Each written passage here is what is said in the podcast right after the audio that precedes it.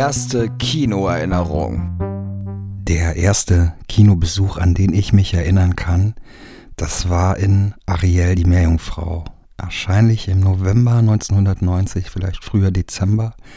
Also ich war vier, fünf Jahre alt und habe eine lange Zeit vom Film, glaube ich, geschlafen. Ich kann mich aber noch daran erinnern, dass es damals auch die ähm, Junior-Tüten gab mit Figuren aus dem Film und ich darauf ganz heiß war.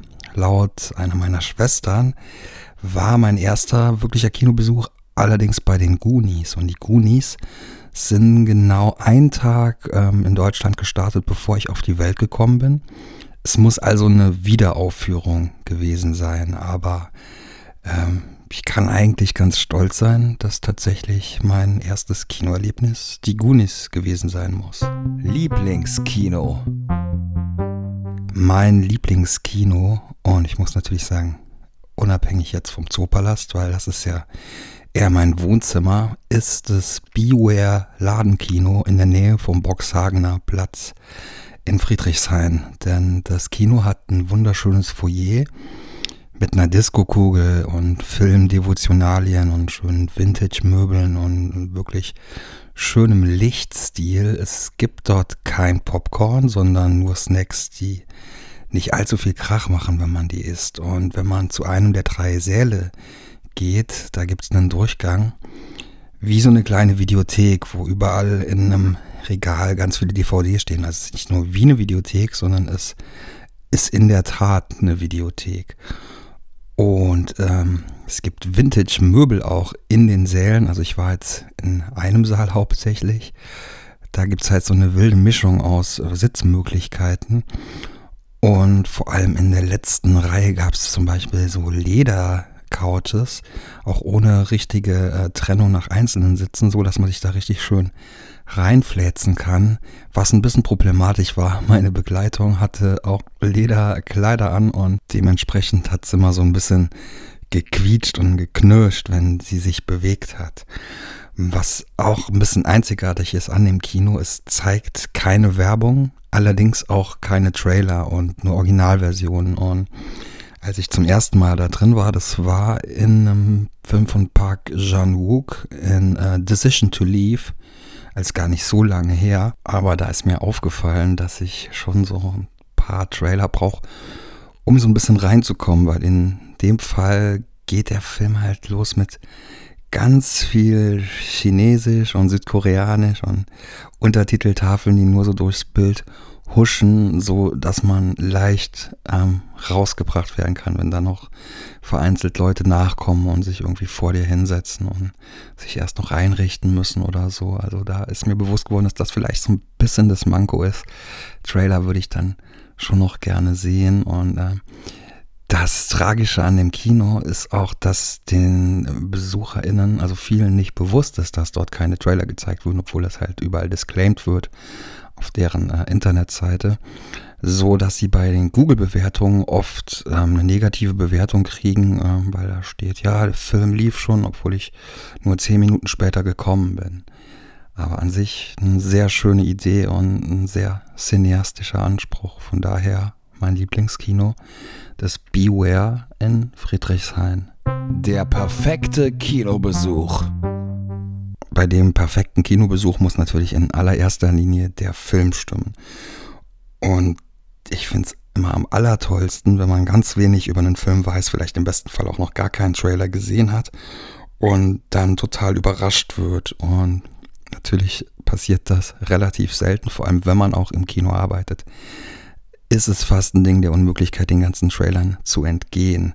Ansonsten ist für mich am wichtigsten, dass ich keine nervigen Mitmenschen in meinem Umfeld habe, weil ich eine sehr niedrige Frustrationsschwelle habe, was das angeht. Wenn also jemand neben mir Popcorn isst oder schlürft oder jemand vor mir aufs Handy schaut und solche Menschen tendieren auch dazu, ihre Bildschirme extrem hell eingestellt zu haben, dann bin ich oft schon so ein bisschen raus und bin den restlichen Film über passiv-aggressiv und denke, warum hast du das nur gemacht? Was ich auch schlimm finde, ist, wenn Leute zu spät kommen und durchs Bild rennen. Da kommt es auch oft auf das jeweilige Kino an.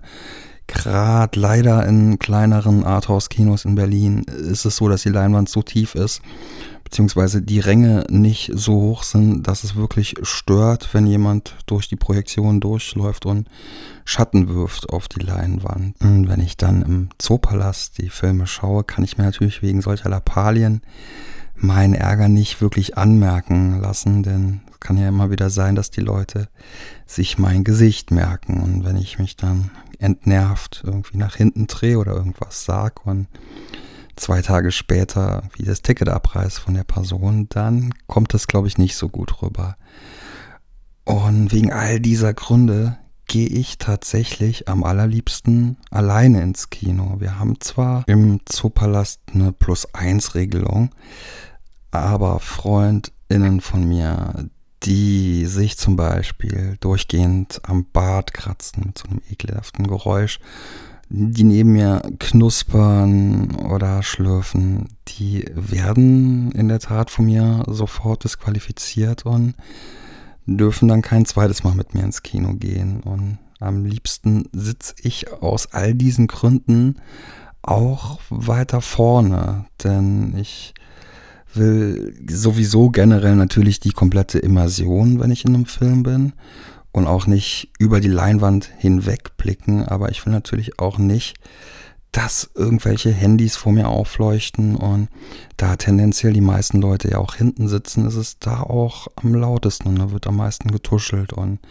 dem kann man ganz gut entgegenwirken, wenn man sich ganz nach vorne sitzt.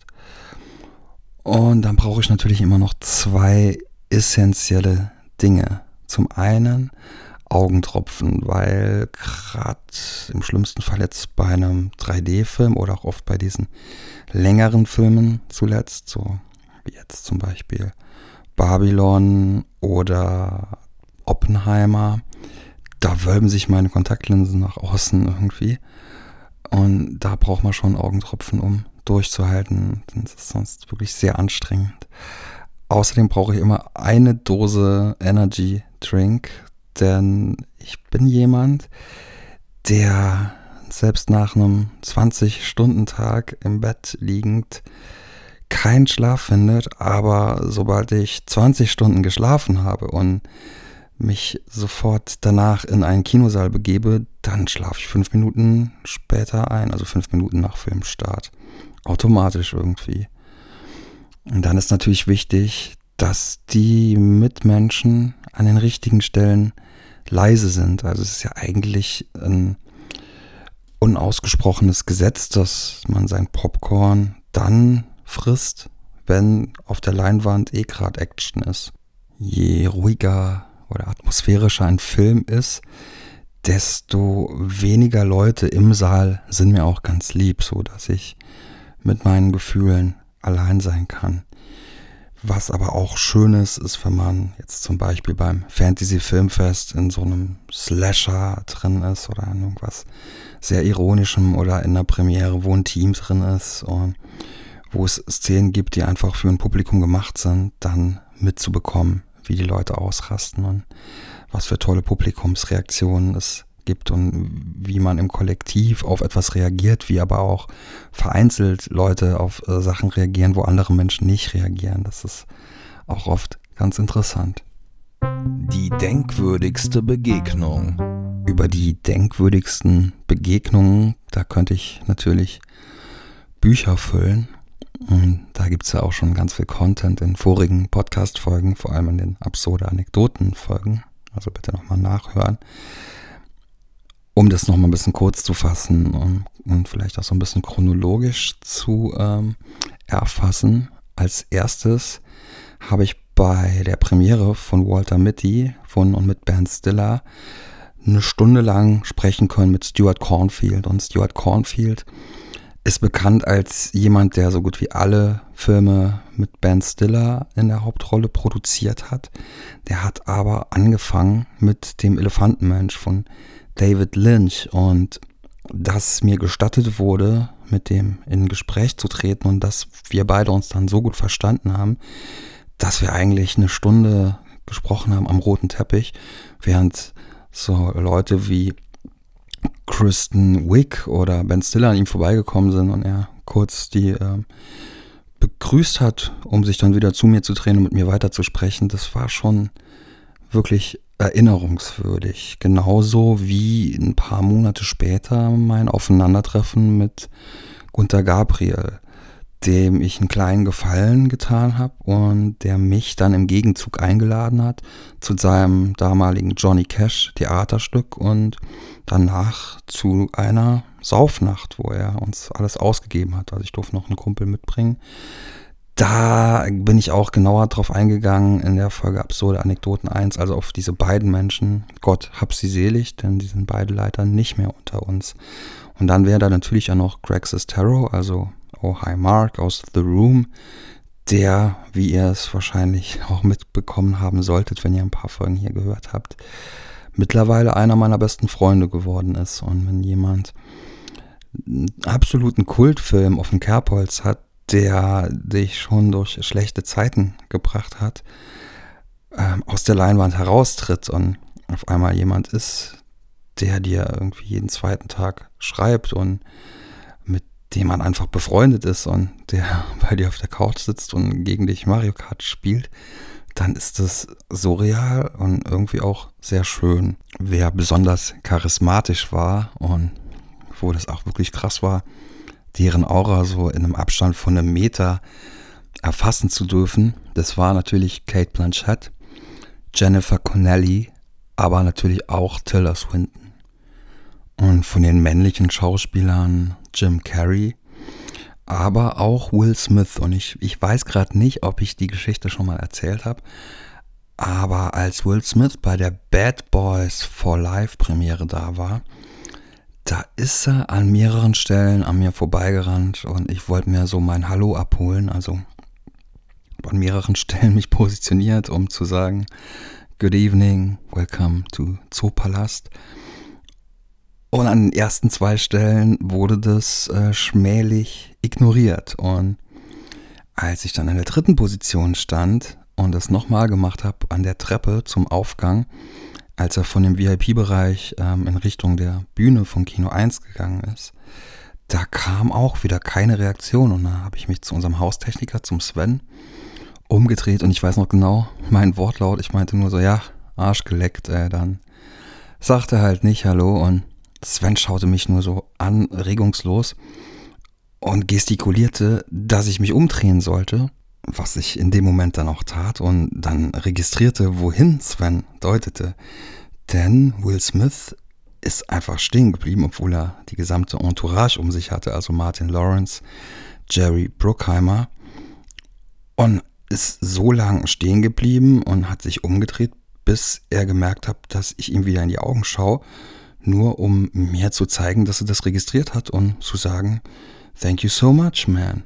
Und erst dann, als er gemerkt hat, dass ich ihn dann auch wieder registriert habe, ist er weiter und der Tross hat sich wieder in Bewegung gesetzt, die sind die Treppe hoch und dann auf die Bühne von Kino 1 zur Premieren-Anmoderation. Und ansonsten ist es natürlich schön, wenn Leute aus dieser Podcast- und Filmbubble auch mitunter durch diesen Podcast meine Bekannten oder Freunde werden. Halt Leute wie jetzt von den Rocket Beans, Anne oder Tino oder aus dem Umfeld Bea, aber auch so Leute wie Eva Habermann oder Michaela Schäfer.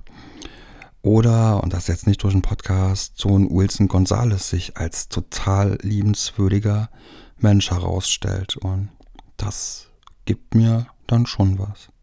Was ich sonst machen würde. Alternativer Job, also im Idealfall wäre ich wohl tatsächlich Moderator oder Stand-up-Comedian. Im besten Fall eigentlich Moderator von einer Late Night oder Schauspieler oder Songwriter oder Sänger in einer Hardcore-Band. Okay, wenn das aber ein Vollzeitjob ähm, sein müsste, dann könnte das wirklich nur so eine Crowd-Pleaser-Hardcore-Band sein wie Turnstyle. Mhm. Und alle, die noch nicht von Turnstyle gehört haben, sollten jetzt mal bitte Turnstyle hören. Mit Mystery oder Holiday. Realistisch gesehen wäre ich wohl in der Hotellerie versackt, wo ich ähm, angefangen habe und für immer unglücklich. Ein Kumpel von mir macht übrigens gerade große Karriere als Mallorca-Schlagerstar. Das ist zwar nicht so wirklich meine Musik, aber auf sowas wie Tourmanagement hätte ich natürlich auch Bock. Und das wäre auch eine Option. Und äh, Manni, du hast mir versprochen, dass wenn du groß rauskommst, dass ich einen Job bei dir krieg. Also ähm, halt mal dein Versprechen.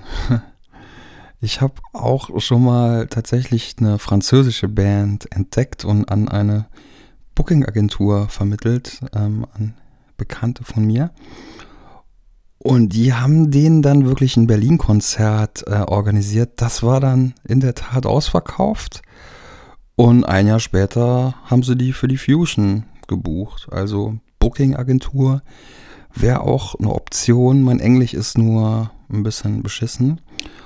Und meine Excel-Skills, die stehen mir da auch im Weg, denn die sind eigentlich gar nicht vorhanden. Gut, wenn sie nicht vorhanden sind, können sie auch nicht im Weg stehen, weil ist ja nichts da. Ähm, ja. Und ich glaube, weil ich ganz gut labern oder noch viel eher Menschen belabern kann, wäre ich, glaube ich, ein guter Verkäufer. Aber wenn es wirklich um Traumberufe geht, dann muss ich in meine Jugend zurückgehen. Denn mein Traumberuf, was ich wirklich schon immer gerne gemacht hätte und was jetzt mittlerweile leider nicht mehr gibt, was fast ausgestorben ist, ist Videothekar. Also in der Videothek am Tresen stehen und den richtigen Film für die jeweilige Person in der jeweiligen Situation raussuchen. Das wäre mein absoluter Traum gewesen. Den ganzen Tag mich nur mit Filmen umgeben und da selbst so eine Ordnung herstellen und die irgendwie einsortieren nach bestimmten Genres. Das wäre wirklich so das, aller, aller coolste. Meine liebste Filmfigur. Meine liebste Filmfigur oder fiktive Figur ist Mr. Hanky the Christmas Pooh. Den finde ich toll, auch mit seinem Song. Und als erstes verliebt war ich in Mila Superstar. Manche mögen es nicht mehr kennen, aber das war so eine Anime-Volleyball-Serie. Mein liebstes Pokémon ist Relaxo. So ein Leben hätte man auch gern. Einfach so einen ganzen Tag pennen, bis mal jemand mit so einer Flöte vorbeikommt dann mal zwischendurch kurz aufstehen und sich dann wieder hinlegen. Im klassischen Filmbereich kann ich mich, auch wenn es vielleicht von außen nicht so rüberkommt, wenn man mich kennt, am ehesten reinfühlen in die Figur, die Joaquin Phoenix in Her verkörpert. Ähm, und die Stimme von Scarlett Johansson den ganzen Tag im Ohr zu haben, ist schon keine allzu schlimme Vorstellung. Wenn ich aber in das Leben einer Filmfigur reingeschmissen würde, dann wäre das wahrscheinlich im besten Fall The Big Lebowski. Ähm, einfach so den Tag starten mit einer warmen Badewanne, mit einem White Russian, mit Freunden Bowling spielen, vor allem Freude an sowas ähm, wie Bowling zu haben. Also äh, eigentlich aus meiner normalen Nico-Sicht eine relativ langweilige, in Anführungszeichen, Sportart. Und ja, mit ein paar Freunden da rumhängen, Spaß an Bowling haben, vielleicht so ein paar Pflanzen rauchen und im Bademantel rumrennen, das ist eigentlich keine so schlimme Vorstellung, solange halt niemand vorbeikommt und mein Kopf in der Toilette steckt und auf meinen Teppich uriniert. Das äh, muss nicht sein. Die skurrile Kinoerfahrung. Mein skurrilstes Erlebnis oder das, das mir als erstes in den Sinn kommt, davon habe ich, glaube ich, in der Jahres-Best-of-Folge 2022 erzählt das war der Moment, als ich mich umziehen gehen wollte und auf einmal jemand vor unserer Mitarbeiterumkleide steht, halb nackt, Hose runtergezogen und ins Waschbecken uriniert hat gerade. Um, und sich aufgeregt hat, dass die Tür mit dem Haar vorne dran nicht auf ist, obwohl offensichtlich ist, dass das der Privatbereich ist und auch das Zahlenschloss eher darauf hindeutet, dass das ein Raum ist, der keine öffentliche Toilette ist. Und äh, das war schon sehr verstörend, auch dass die Person dann einfach ganz normal ähm, sein Pipimann eingepackt hat, wieder in den Kinosaal gegangen ist und aus dem Kinosaal raus mit seiner Freundin und ganz lieb Tschüss gesagt hat. Das hat mich schon überrascht und verstört. Vorzeitig raus.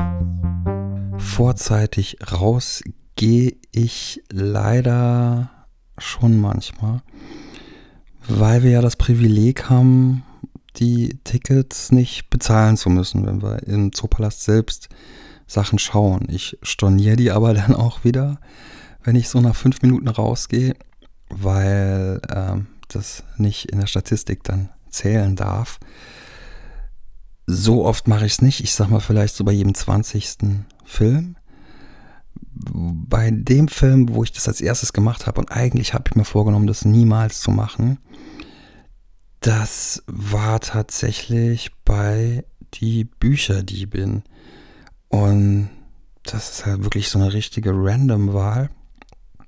Aber zumindest bis zu dem Zeitpunkt in dem Film war das so ein wirklich für mich beschissener Babelsberg Goes International Film. Also so ein Film, wo man gemerkt hat, der ist jetzt nicht mit den teuersten Mitteln in Deutschland produziert worden und will aber ganz international aussehen, hat natürlich wie immer in so einem Fall irgendeine Problematik, die was mit Zweiten Weltkrieg zu tun hat. Und im Nachhinein ist es wirklich eine total harmlose Wahl und ein total unschuldiger Film wahrscheinlich, der das gar nicht verdient hätte. Da gibt es bestimmt viele Filme mit ähm, besseren Argumenten, die auch viel ärgerlicher ähm, gewesen sind, wo ich trotzdem drin geblieben bin. Aber ja, da ist, das ist der Film, an den ich als erstes denke, wo ich vorzeitig rausgegangen bin. Die Bücher, die bin. Und wenn ich sonst ins Kino gehe und Tickets kaufe, gehe ich eigentlich nicht frühzeitig raus. Ich schlafe halt manchmal ein. Traumfilm. Mein Traumfilm. Da würden Regie führen David Lynch zusammen mit Greta Gerwig, glaube ich. Das wäre irgendwas ganz surreal, buntes, Coming-of-Age-mäßiges mit Horrorelementen, mit einer Liebesgeschichte, vielleicht mit ein bisschen Zeitreise und mit einer Kamera von Roger Deakins im besten Fall, mit einer Musik von Mika Levi vielleicht und im Cast mit Joaquin Phoenix oder Mats Mikkelsen, Phoebe Waller-Bridge, Alicia Vikander, Michael Sarah wäre natürlich auch grandios. Mia Goth fände ich super. Saoirse Ronan. Scarlett Johansson wäre natürlich auch toll. Jenna Ortega und gerne auch Britt Marling. Vorfreude. Am meisten freue ich mich in der Tat darauf, endlich wieder normal arbeiten zu können. Also wenn mein Fuß nicht mehr so weh tut und ich hoffe, dass das bald der Fall ist, weil es wirklich, auch wenn es ein Luxusproblem ist, aber wirklich langweilig ist, wenn man einfach keinen Arbeitsalltag mehr hat, zumal meine KollegInnen zu einem Großteil auch einfach meine besten FreundInnen sind. Leider manchmal auch mehr als das. Und ich vermisse die halt alle sehr krass und am meisten filmisch freue ich mich auf Past Lives von A24, auch auf Talk to Me auch von A24 und neben Kino und Film und wieder arbeiten können, freue ich mich am meisten darauf, Ende August eine meiner Lieblingsbands nach 20 Jahren wieder live sehen zu können, die Yeah Yeah Yeahs.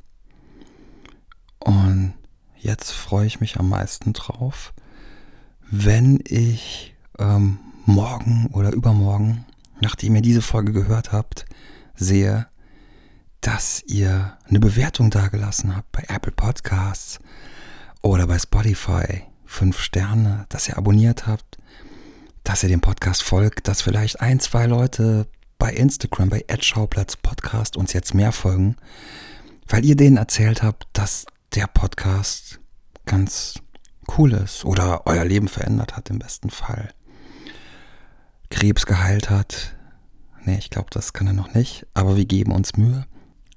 Aber ja, also ihr glaubt nicht, wie sehr das auch Selina und Eugen freut, wenn wir hier positives Feedback kriegen. Auch gerne zu einzelnen Folgen. Wo können wir was besser machen? Was wollt ihr gern von uns hören? Wen hättet ihr gern in einer Episode drin?